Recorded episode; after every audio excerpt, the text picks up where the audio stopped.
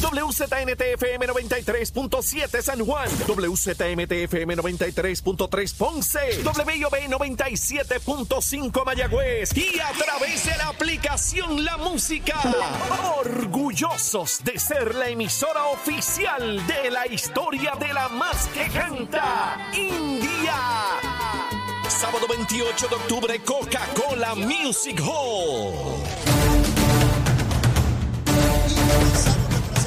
Aquí en Nación Z Nacional. Soy Leo Díaz, estamos a través de Z93, la emisora nacional de la salsa. Ya está aquí, ya está aquí Jorge Colbert. Venimos con un análisis bien duro, bien duro, quemando el cañaveral, pero antes a los titulares con Emanuel Pacheco. Buenos días, Puerto Rico. Soy Emanuel Pacheco Rivera informando para Nación Z Nacional en los titulares.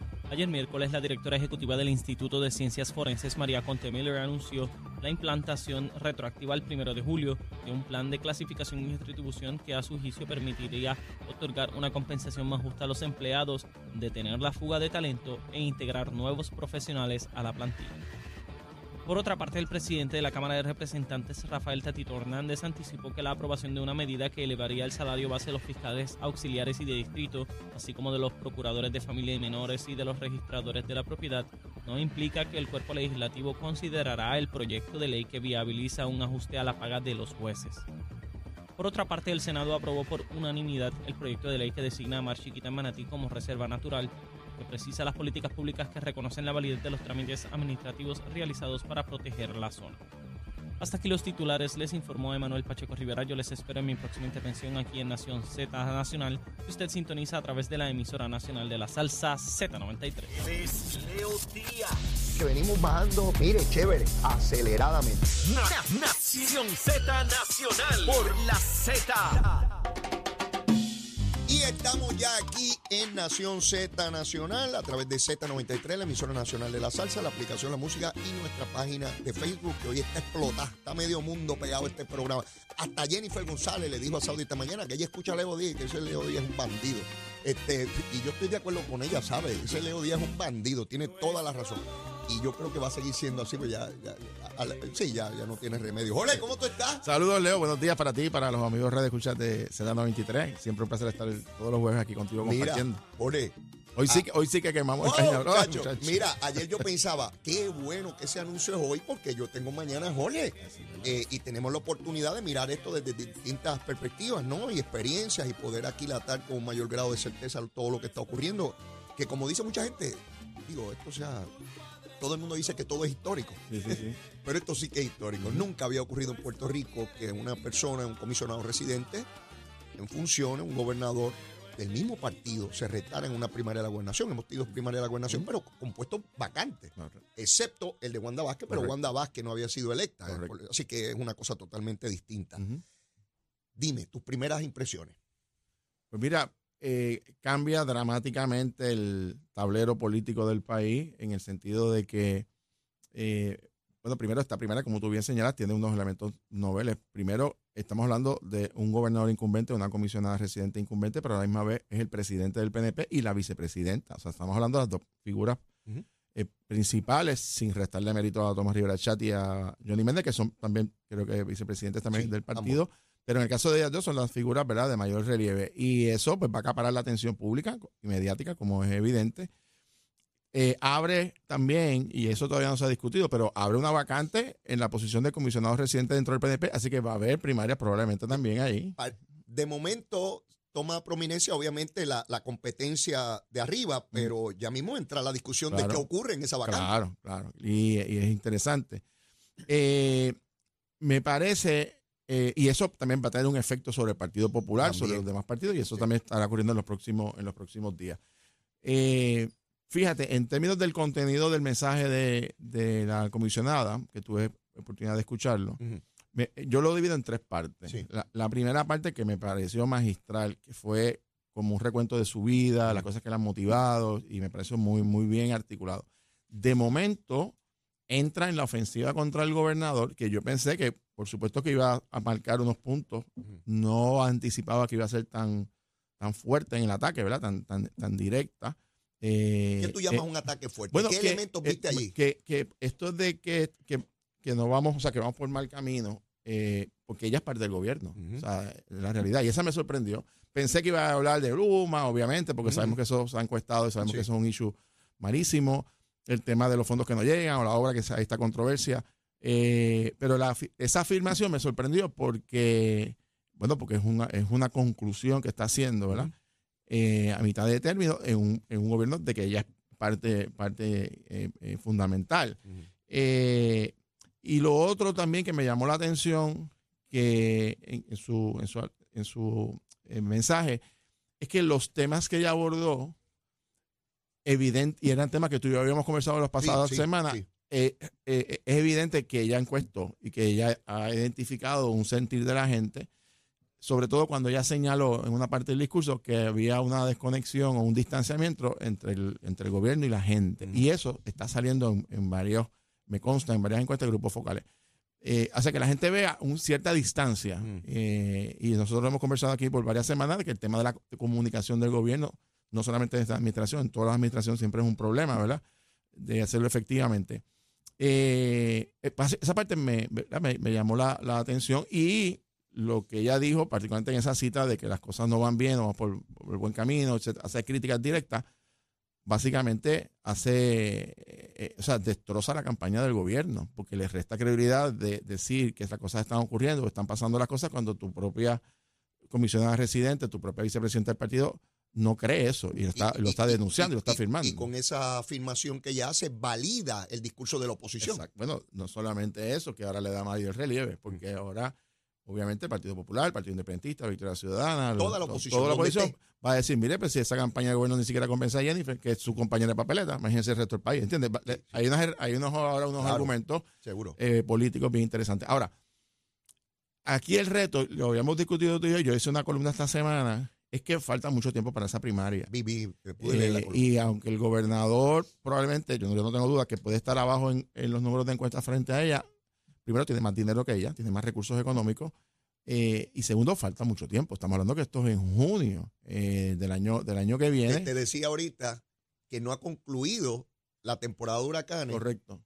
y esta primaria es cuando comience la próxima temporada de huracanes. Exactamente. Y está la Navidad por el medio y, y la radicación y todo esto. Pero, Leo, indudablemente, ¿verdad? más allá del análisis que uno puede hacer, eh, va a ser una elección uf, eh, súper interesante para los que estamos afuera, ¿verdad? Mirándolo y haciendo nuestro análisis por la experiencia que uno ha vivido, pero eh, va a provocar, me parece mí, un cambio en el, en el debate, porque ahora, quizás si no hubiese habido primera en el PNP, los partidos de oposición hubiesen iniciado unos ataques al gobernador o fiscalización, pero al haber una primaria donde ellos van a tener sus propias controversias, probablemente los otros partidos entonces eh, eh, reajusten sus estrategias de qué es lo que van a estar comunicando, porque hay una primaria interna que tendrán sus diferencias. Así que cambia el tablero, qué va a pasar en Washington a nivel del PNP, interesantísimo. eh, y en el caso del Partido Popular, pues también van a tener que mirar ahora este nuevo escenario y decidir si va a haber primarias, si hay conversaciones que se puedan subsanar. Creo que va a haber primaria hasta este momento, como todo parece indicar. Sí. Así que tendremos a los piensa, dos partidos. De, lo, ese- de lo- de lo que sabemos, ¿piensas que se irán más de dos candidatos en el Partido Popular como ocurrió la otra es vez? posible. Sí. Es Yo creo que sí. O sea, en este momento, si tú me preguntas a mí, yo veo tres personas con una. eh, con una. Los veo más firmes. Mayor o sea, probabilidad con de mayor probabilidad de radical. ¿Y quiénes son esos? Yo veo bastante firme. Presidente No estoy diciendo que, que lo vayan a hacer, ¿verdad? Ajá. Por estas cosas, pero veo, por lo menos por sus expresiones, al presidente del Partido Popular, Jesús Manuel Ortiz, al senador eh, Juan Zaragoza, Mm. y al eh, presidente de la Asociación de Alcaldes, eh, Luis Javier Hernández. No incluyó a Charlie Delgado porque sí sabemos que él había hecho unas expresiones inicialmente. De momento ha estado ¿Y qué ocurrió? como un fuera de los medios de momento. Así que, ¿verdad? Eh, no he hablado con él recientemente, pero eh, esa, pues, no, no sé si es que está, quizá, ¿verdad? Haciendo una comisión de lugar o, o esperando que pasara esto en el PNP. Sí. Eh, y el presidente del Senado, que ha dicho que va a estar expresándose Esa primaria próximamente. pasada del Partido Popular estableció un precedente porque siempre era entre dos para la gobernación, Correcto. no tres. Sí. Este, lo más parecido a eso fue la presidencia del Partido Popular cuando Héctor Luis la ganó, Correcto. que eran como cinco o seis. Y recuerda que en esta última del 2020, aunque terminaron tres, empezaron cuatro, porque estaba Roberto Prats. Ah, recuerda sí, que, sí, que en un momento dado también sale de la, sí. del proceso, ya unos meses antes de radical. Eh, pero mira, Leo, honestamente, Mm. con todas las controversias y las, y las discrepancias que va a haber, eh, yo creo en las primarias, fortalece la democracia, que sean los electores que decidan esto. Eh, ojalá en todos los partidos políticos hubiese primarias, que no las hay. Peor son aquellos países donde ni siquiera Ah, eso sí, eso sí, hay ni primaria ni elecciones. Estamos o sea, eh, yo creo que eh, aún con la imperfección de nuestra democracia es claramente superior a cualquier otro modelo de gobierno que no permite que los electores sean los que adjudiquen las controversias Eh, To- to- políticas. Totalmente de acuerdo. Donde sí establezco un punto es en aquellas instancias donde uno puede anticipar eh, un posible, porque en verdad no tengo certeza, yo no tengo una bola de cristal, para, para que la colectividad no triunfe. Ese discurso en el PNP de que las primarias fortalecen, cuidado. Pedro Rosselló no llegó a la gobernación. Ganó todo el partido, Claro. o sea, todos los funcionarios, claro, pero él no llegó por 3 mil votos. ujú. Miles de personas que votaron por Pesquera no votaron por Rosselló. Ujú, Esa es la verdad. ujú, Así que eso de que cada vez que hay una primaria fortalece, mentira. ujú. La alcaldesa de Aguadilla tuvo una primaria cruenta en el PNP. Luego el candidato que salió derrotado se unió al actual alcalde del Partido Popular y Yannick Irizarry peleó por 100 votos o menos, o 30 y pico, qué sé yo. Así que eso de que las primarias fortalecen, pues en algunas instancias ha tenido éxito el PNP. Por ejemplo, este asunto de que la primaria de Fortuño y Pedro Rosselló, y mira por lo que ganó Fortuño, bendito, Aníbal Acevedo Vila tenía cargos criminales federales. Claro. Si yo corro para la gobernación, Jorge, y tú me preguntas, ¿quién tú quieres que sea tu oponente? Yo, yo te voy a decir, alguien que tenga muchos casos de corrupción en la Claro, federal claro. y que esté en medio de... Es un caballo muerto, por Dios. Tú mismo le pediste que no corriera, Así fue, ¿verdad? así fue. Así que esa, pri- esa primaria de Fortuño y el eventual resultado electoral no tienen que ver nada con, con- con- con la primaria. Era la debilidad que representaba a Acevedo Vilá, al punto que el resultado de esa elección era parecido a los resultados de Muñoz Marín cuando ganaba por unos márgenes. Aquello era artificial. Y yo escuchaba gente en el PNP que decían, ah, se acabó el Partido Popular. Y miren, cuando Pedro Rosselló ganó por un millón de votos y los PNP creían que el Partido Popular estaba muerto, ¿quién ganó en el 2000? Ujú. Así que déjense la bobería esa de, de que, de que el otro partido está muerto. Eso no existe. Hay una oposición política que puede galvanizarse en, en semanas, en meses. Tú lo has visto, Así Jorge. es, así es. Así que en este momento, la de Ricardo Rosselló y, y, y Pedro Pierluisi no provocó un daño. ¿Tú sabes por qué? ¿Tú recuerdas el cierre de campaña de Ricardo Rosselló? El discurso más emotivo que hubo allí no fue el de Ricardo, fue el de Pedro Pierluisi en esa tarima, que habló maravilla de Ricardo Rosselló en una cosa emotiva que movió a sus electores a decir, aquí no hay sangre, vamos para adelante. Claro. ¿Tú te ibas a imaginar a Pesquera trepado la tarima apoyando a Rosselló? Claro que no. Claro, ¿O Rosselló apoyando a Fortuño? claro. No. Así que son condiciones muy distintas. Esto es muy cruento. Si yo fuera gobernador y tengo a la comisionada diciendo que yo no valgo nada, que mi gobierno es una porquería, que yo no sirvo, ¿tú crees que yo le decía, ay, qué bueno, gracias, este, eh, ¿verdad? Claro. Si le estás diciendo a todos esos funcionarios, jefes de agencia, eh, todos esos electores del PNP, que todo lo que se está haciendo no vale nada.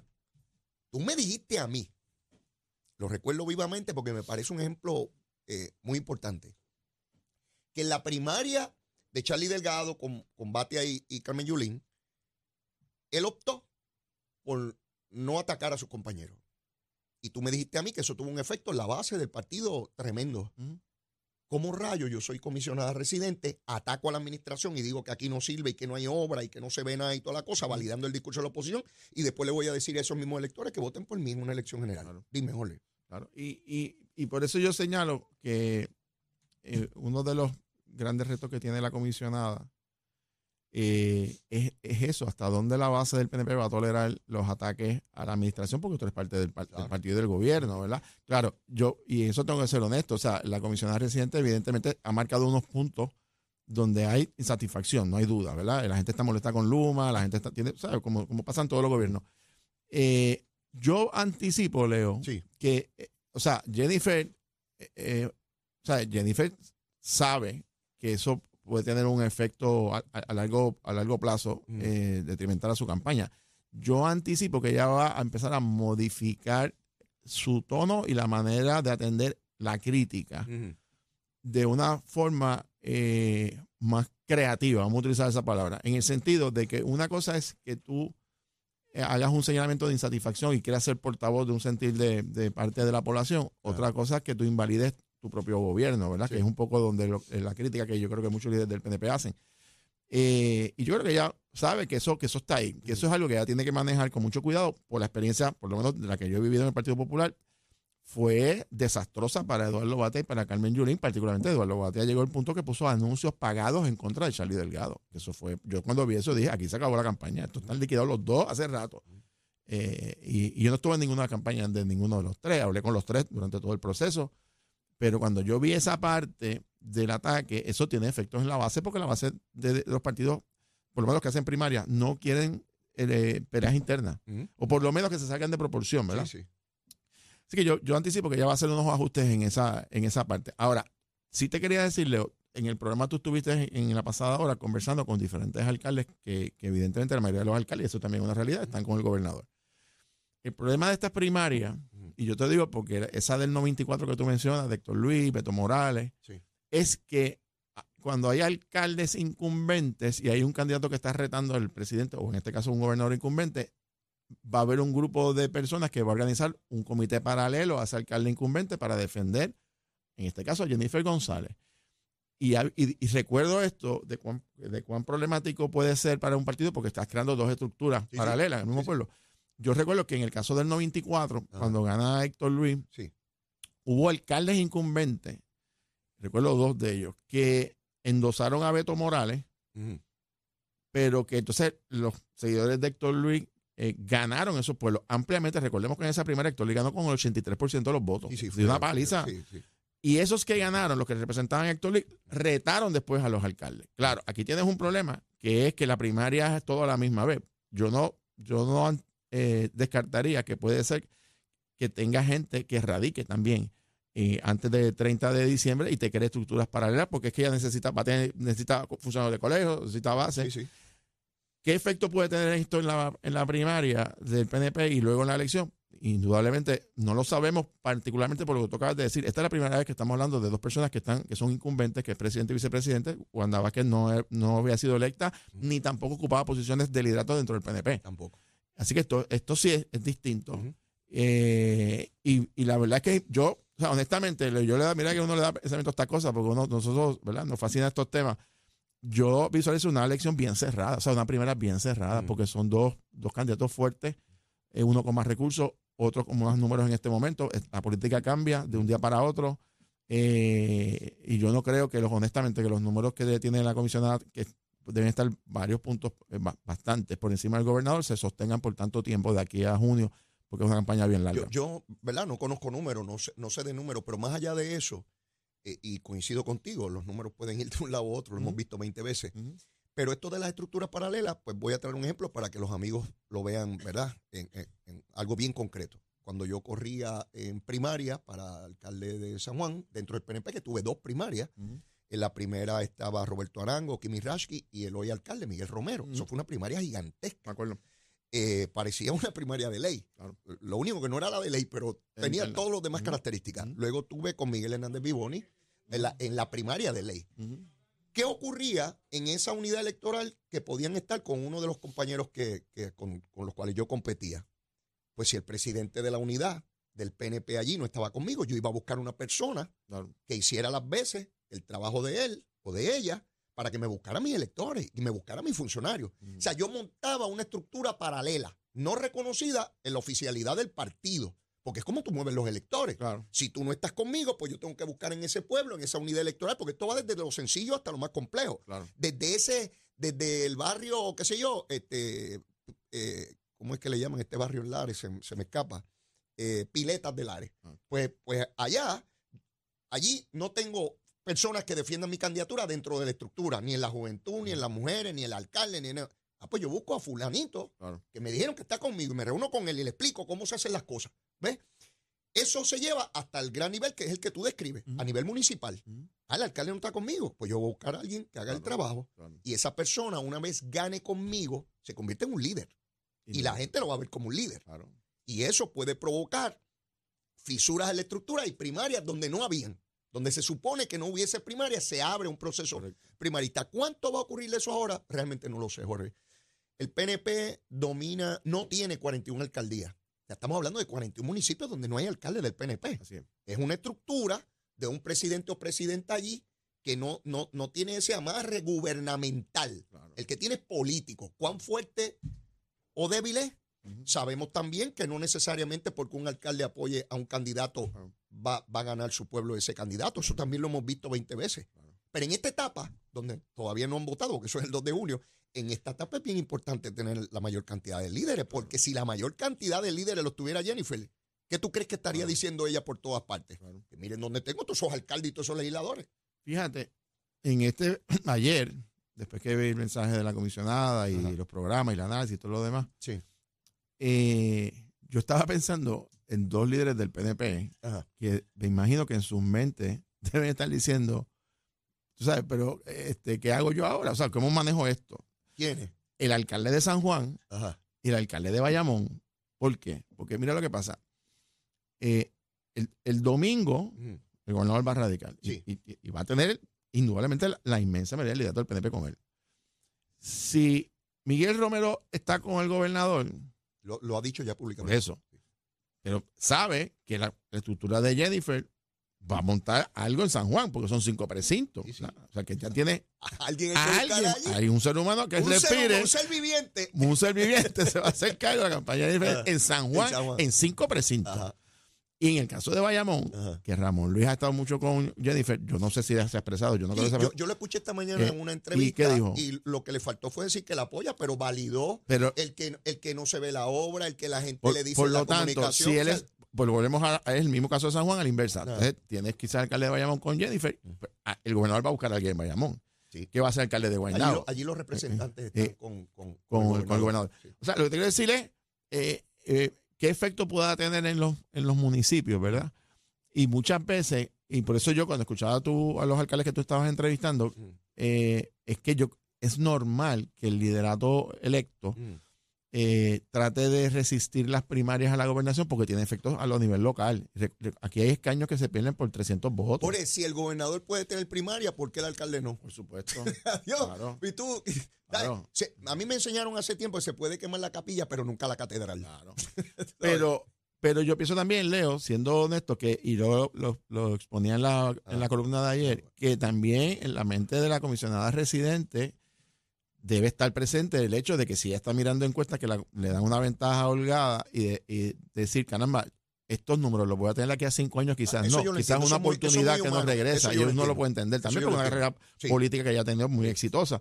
Y eso es un elemento que yo creo que está ahí presente. Claro. Ahora, eh, yo honestamente te digo, ¿sabes? Yo no, yo no puedo anticipar o predecir qué va a pasar en esa primera porque yo pienso ser bien cerrada. Mm. Eh, y hay que ver cómo el gobernador hace unos ajustes que evidentemente yo creo que él tiene que hacer eh, en su comunicación pública, etcétera, etcétera. Ajá. Y tiene toda la estructura del gobierno, tiene dinero en, en cantidades Chavito, industriales, chavito. tiene chavitos para repartir. y los alcaldes van a tocar puertas para pedir seguro, chavo. Ahora, ¿qué seguro. van a pedir? Eh, eh, ¡eh! Dame, dame, dame lo mío. Mira. Ole, después que vengamos de la pausa, vamos con la recomendación de almuerzo, vamos a hablar de la comisaría residente. Sí. que- que- quién viene por ahí, Viene- qué, por qué ahí. movimiento Estoy viendo nombres, estoy viendo nombres del Ah. Bueno, bueno, hay que ver. Y el presidente del Senado Sí. ha hecho una movida en términos de estatus político. Yo quiero que tú la describas aquí y que la analicemos también. Seguro que sí. Mire, estamos a través de Z93. Tenemos que ir a una pausa y seguimos quemando el cañaveral. Llévatela, che. Buenos días, Puerto Rico. Soy Emanuel Pacheco Rivera con el informe sobre el tránsito. A esta hora de la mañana ya ha comenzado a reducir un poco el tapón en algunas de las carreteras principales de la zona metropolitana. Sin embargo, aún se mantiene ataponada la autopista José de Diego desde Bucanán hasta Torrey y la número 2 desde el cruce de la Virgencita hasta Candelaria en Toa Baja y más adelante entre Santa Rosa y Caparra.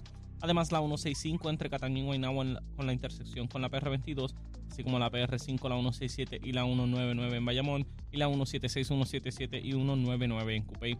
Por otra parte, la autopista Luisa Ferré entre Montiedra y la zona del Centro Médico en Río Piedras y más al sur en Caguas y la 30, desde la colindancia de Juncos y Gurabo hasta la intersección con la 52 y la número 1. Hasta aquí el informe del tránsito, ahora pasamos al informe del tiempo. El tiempo es traído ustedes por Texaco. En momentos de emergencia, piensa en la estrella. Crosco, sella hoy a la segura con Crosco. Para hoy 28 de septiembre, el Servicio Nacional de Meteorología pronostica para todo el archipiélago un día parcialmente nublado, húmedo y caluroso, con una advertencia de calor excesivo desde las 10 de la mañana hasta las 5 de la tarde. En el este y el área metropolitana se esperan aguaceros pasajeros en horas de la mañana y en la tarde se esperan aguaceros y tormentas eléctricas para todo el archipiélago, con el interior y el oeste recibiendo la mayoría de las lluvias. Los vientos estarán generalmente del este de 6 a 10 millas por hora, con algunas ráfagas de 15 a 20 millas por hora. Las temperaturas máximas estarán en los altos 80 grados en las zonas montañosas y los medios altos 90 grados en las zonas urbanas y costeras, con los índices de calor alcanzando los 104 grados. Hasta aquí el tiempo les informó Emanuel Pacheco Rivera. Yo les espero en mi próxima intervención aquí en Nación Z Nacional, que usted sintoniza a través de la emisora nacional de la salsa Z93.